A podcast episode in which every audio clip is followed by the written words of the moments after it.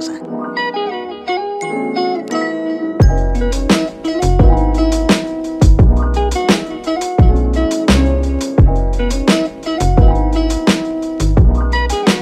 tal amigos de Pasión en Rosa? ¿Cómo están? Muy buenas noches, tardes o días según. Eh, pues el día de hoy muchísimas invitadas. Eh, agradecemos mucho porque vamos a hacer una mesa de análisis sobre eh, pues la presencia de las mujeres en la Liga MX femenil. Rose Velázquez, ¿cómo estás?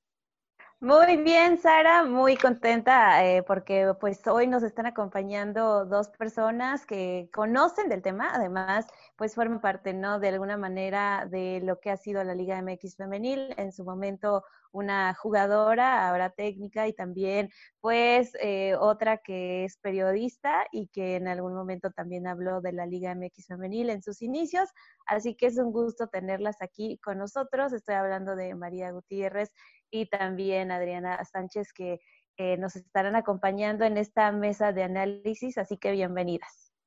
Bienvenidas, Hola, chicas. Muchas gracias, gracias, gracias. Eh, Gracias, buenas noches a todas. Este, buenos días, buenas tardes. Eh, estoy con el nombre de mi mamá, ya me, me acabo de enterar, pero bueno, es un gusto estar con ustedes. Muchas gracias eh, por invitarme a esta mesa de análisis, un gusto compartir con todas ustedes. Y bueno, pues me tocó cubrir la liga antes de que fuera liga, antes de que fuera profesional, pero pues un gusto estar hablando del fútbol femenino. Perfecto, María eh, Gutiérrez, tú también, muy eh, hola. Eh, tú también tuviste la oportunidad de sumar minutos, el, primero en la Copa MX con el extinto ya Monarcas Morelia, después en la Liga MX y bueno, eh, ahora pues también hiciste esta carrera eh, de director técnico. Tienes un proyecto también muy interesante que es el CEFEM, el Centro de Formación de Fútbol Femenil. Y bueno, pues entre muchísimas otras cosas, campeona también mundial de Street Soccer. ¿Cómo estás, María? Hola, ¿qué tal a todos? Buenas noches, buenos días, buenas tardes, como. Sí, pues este, estoy muy contenta de estar participando una vez más aquí ahora desde otro ámbito. Ya me habían invitado este, antes cuando estaba dentro de, de, Extinto Monarcas como jugadora.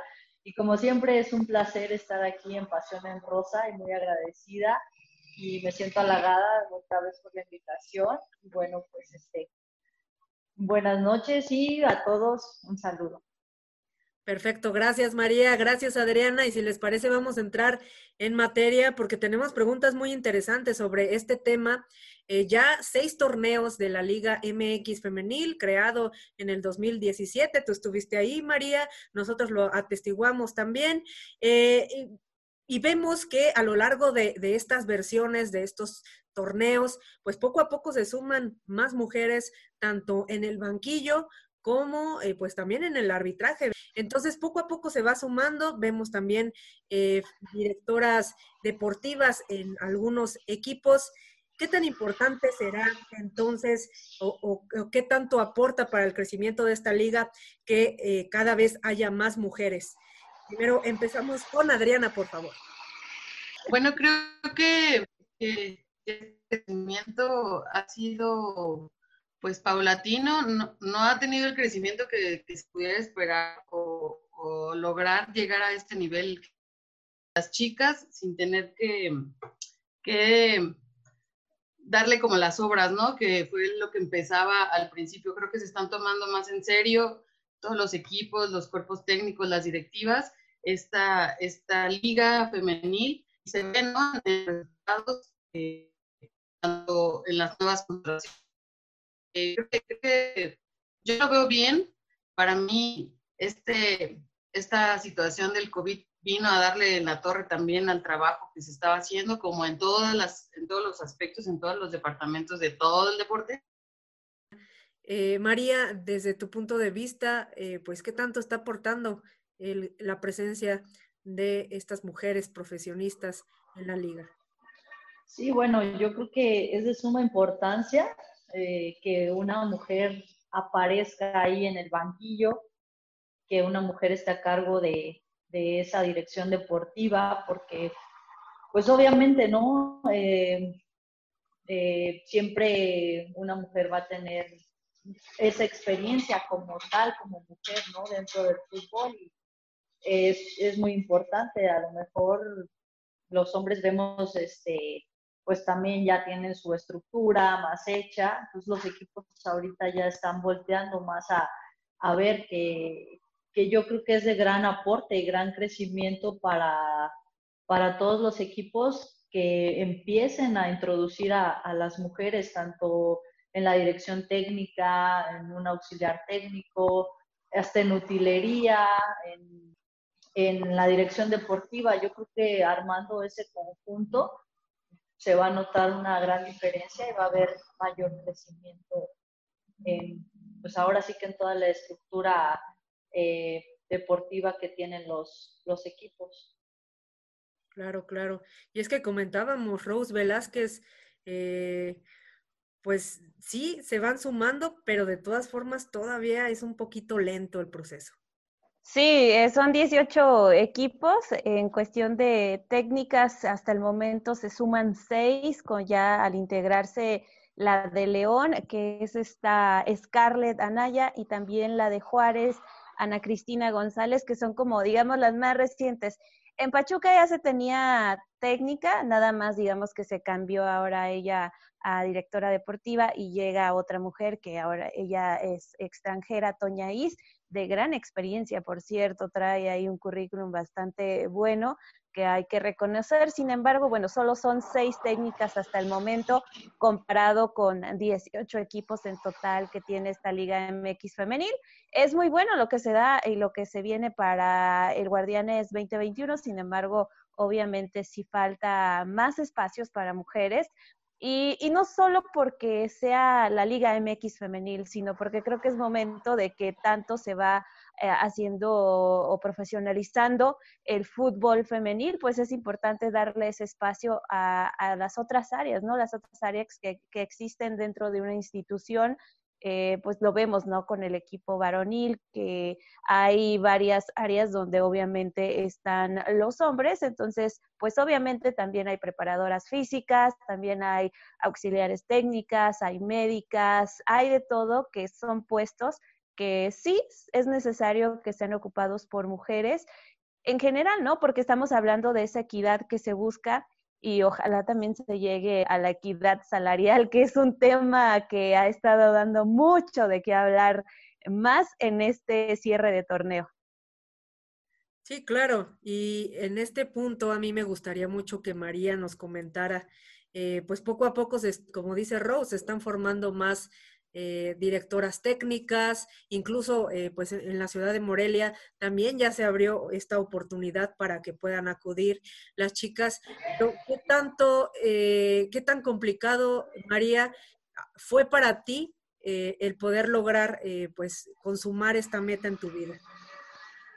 Sí, bueno, yo desde años atrás, a mí me, me ha gustado mucho la parte del entrenamiento, la dirección técnica. Entonces, antes de yo ser jugadora eh, profesional, ya realicé mis estudios en el ENDIT, que es la Escuela Nacional de Directores Técnicos.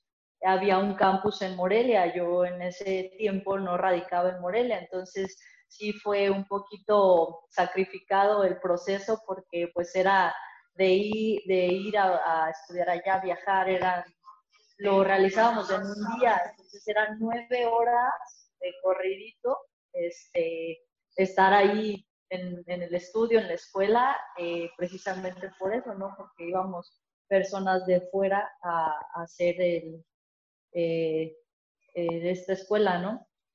por ahí me, me encontré de compañeros a varios jugadores eh, en ese tiempo de primer equipo, como Joel Wiki, como Carlitos Morales, que ahora lo vemos en Toluca.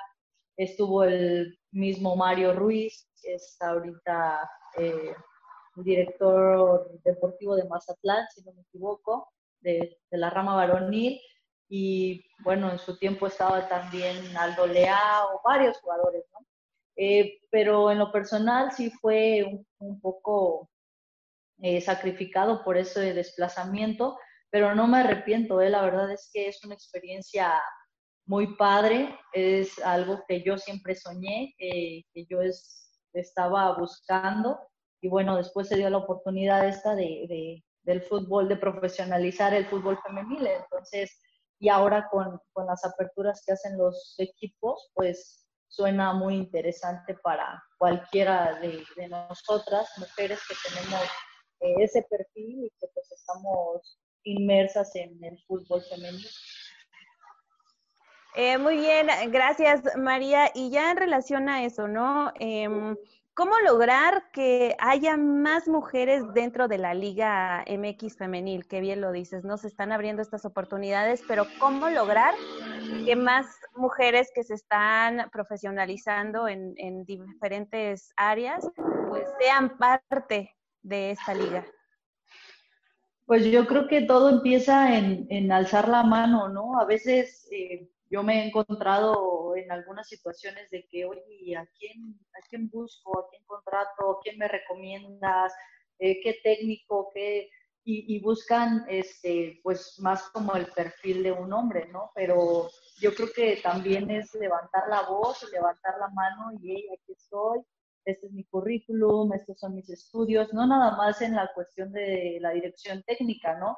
Sino en el equipo multidisciplinario, en psicología, en nutrición, en, doctores, en el servicio médico, fisioterapeutas, bueno, infinidad de cosas. Eh, yo, creo que, yo creo que por ahí se puede empezar, ¿no? Que empiecen a, a conocer, eh, a explorar más el mundo del, del fútbol femenil, porque de verdad que hay mucho talento, no nada más en la cancha, que ya lo hemos visto con, con las finales, los partidos clásicos, eh, muy buenos partidos en, en, lo que es el torneo de liga.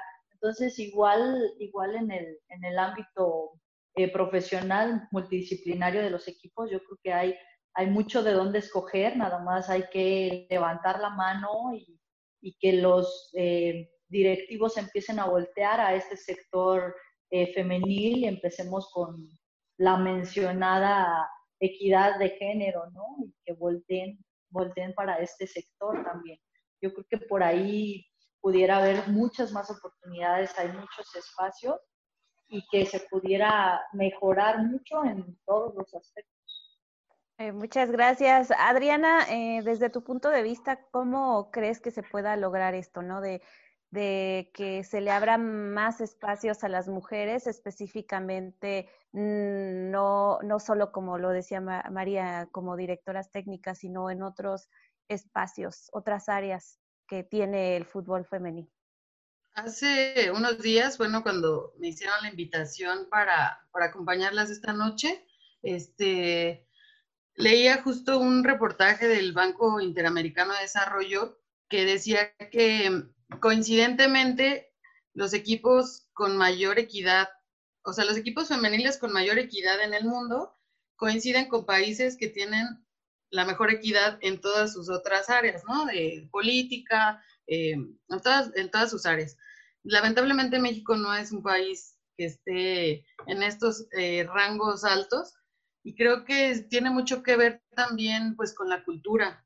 Eh, poco a poco se está logrando abrir estos espacios, se está logrando, incluso en los equipos varoniles, cada vez vemos un poco más de mujeres en los cuerpos técnicos, tal vez en áreas un poco más como médicas, no tanto como entrenadoras tal vez, que no, la, que no porque no las haya, ¿no? sino porque no se les da esa oportunidad por una cuestión pues de género, de cultura y que se está rompiendo, se están rompiendo muchas barreras. Ya podemos ver eh, árbitros o árbitras este, en partidos de primera división. Eh, yo creo que se están poco a poco abriendo, pero también tiene que ver mucho esta parte, pues, de la conciencia, ¿no? De la cultura, de aceptar que una mujer puede hacer igual o mejor el trabajo que un hombre.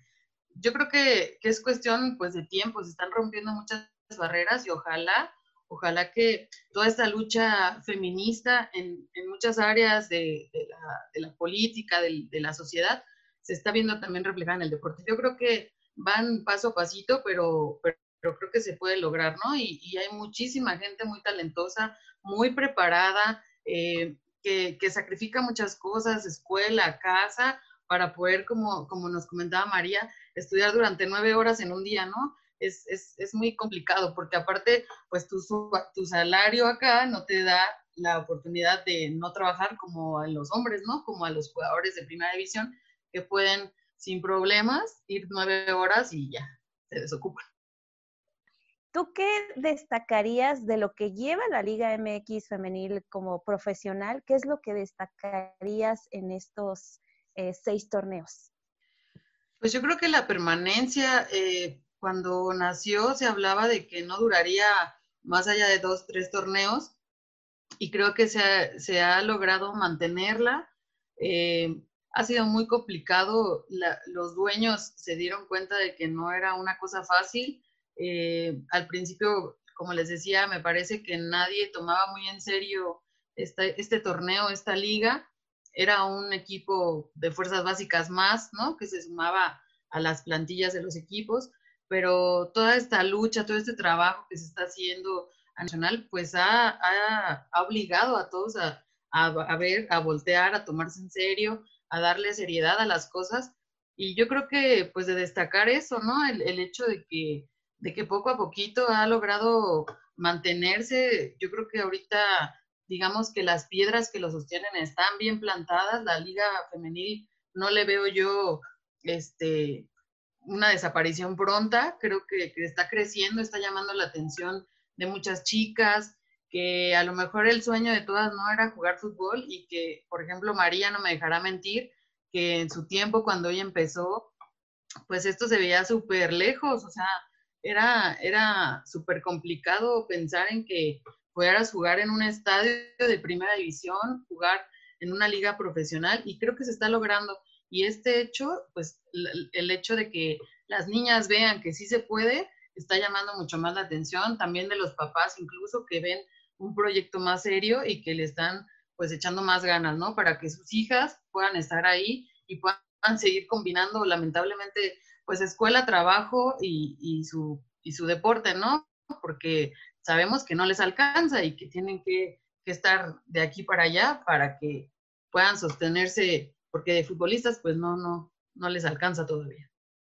Lamentablemente todavía no alcanza para vivir de futbolista de la Liga MX femenil. Femenil, sí, eh, claro. Así es, porque bueno, de, de la varonil esa es otra historia, pero María, ¿tú, tú qué destacarías de lo que va eh, en la liga como profesional?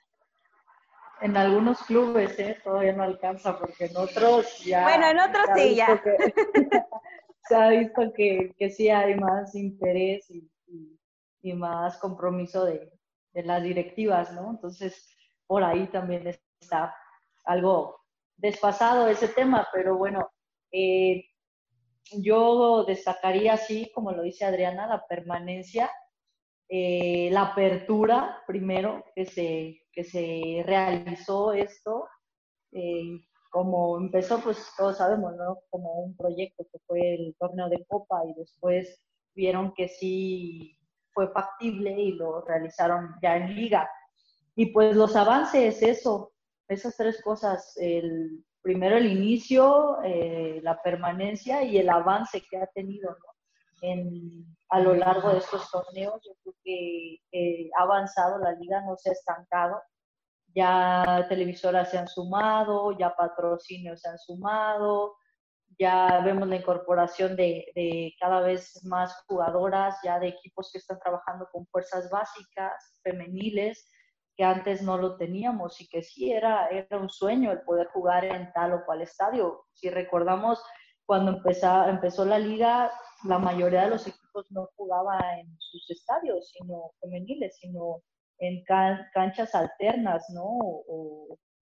O, este, o en los centros de formación. Entonces, poco a poco eh, ha ido avanzando la liga en, en diferentes aspectos. Entonces, eh, yo creo, yo destacaría esas tres cosas. ¿Algún comentario final, por favor, María, que nos compartas algún comentario final ya para cerrar esta mesa? No, pues eh, nada, solo agradecer la invitación, reitero, me siento muy halagada de estar aquí con ustedes y pues eh, que sigamos prosperando, ¿no? También no dejemos fuera los medios de comunicación como lo son ustedes, que siguen muy de cerca el fútbol femenil, no nada más la liga aquí en México, sino internacional, y que siempre están ahí al pendiente y, apoyando, ¿no? Igual eh, se nos pasaba mencionar esto, que también ha dado apertura a, este a, este, a estos temas de los medios de comunicación, ¿no? Ya vemos eh, más mujeres también narrando partidos varoniles, femeniles, etcétera.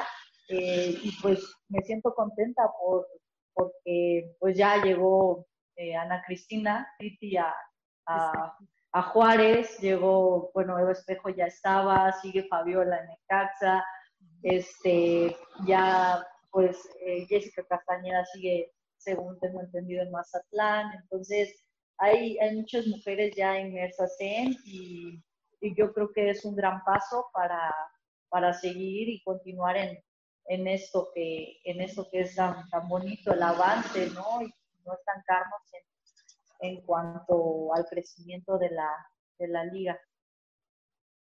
Perfecto, muchas gracias. Adriana, para cerrar, ¿algún comentario? Pues, eh, felicitarlas, yo creo que que ustedes son un referente del fútbol femenil eh, aquí en la entidad. Creo que cada vez más son los espacios que se abren para hablar solamente del fútbol femenil, no solo profesional. Eh, ustedes le dan voz a muchas chicas, a muchas historias de jóvenes que, que, están buscando ese sueño y creo que es importante porque también eh, hace evidente no solo los triunfos, ¿no? sino todo este trabajo, los pesares, este, y, las cosas bonitas, ¿no? Que tiene el fútbol femenil, creo que, que el que ustedes lo, lo muestren, lo cuenten, lo, lo compartan, pues es, es, importante para que más gente lo conozca y más gente se empiece a involucrar y se empiece a enamorar de un deporte como el fútbol femenil, ¿no? Eh, Sara, tú sabes que pues a nosotros nos tocó desde, desde pañalitos, ¿no? Desde andar en los camiones, así súper austeros, irnos a los partidos ahí con, María y, sus triunfos. Eh, y es un gusto ver eh, ahora ver a jugadoras pues ya en un nivel profesional, ¿no? Que, se cumple su sueño y ojalá que, todas las niñas que quieran ser futbolistas pues, pues lo logren. Eh, que, que, los hombres cada vez tengan esa apertura mental para poder darles un espacio que se merecen las mujeres. Y bueno, pues nada, seguir trabajando poco a poquito, creo que, se ha logrado mucho y ojalá que, siga así para, para que en dos años estemos hablando ya de todas las seleccionadas michoacanas en, en selección mexicana, ¿no? Así es, ojalá que sí. Ros Velázquez, nos despedimos.